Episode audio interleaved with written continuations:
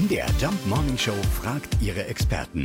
Fakt oder Fake? Es gibt eine Behauptung im Netz, die heißt, zu wenig Arbeit macht krank.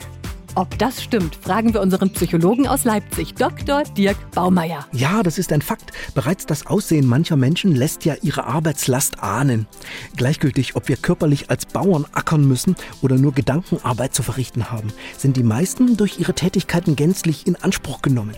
Hierbei ist der Name Burnout so suggestiv, dass er uns motiviert, daran zu leiden. Allerdings existiert auch das Gegenstück eines Bore-out. Studien haben nämlich gezeigt, dass wir Menschen an den gleichen depressiven Symptomen Antriebsarmut, Schlaflosigkeit, Tinnitus, Kopfschmerzen und Infektionsanfälligkeit zu leiden beginnen, wenn wir dauerhaft unterfordert sind oder schlichtweg zu wenige Stunden arbeiten. Minimal 20 Stunden sinnvolles Tun pro Woche für das Gefühl von Selbstwirksamkeit sollten es schon sein. Wenn unser Kalender also wütige Arbeitsphasen verplant, ist dies oft gesünder, als wir selbst glauben. Also, wir können tatsächlich krank werden, wenn wir zu wenig arbeiten. Das könnte für mich ein Problem werden.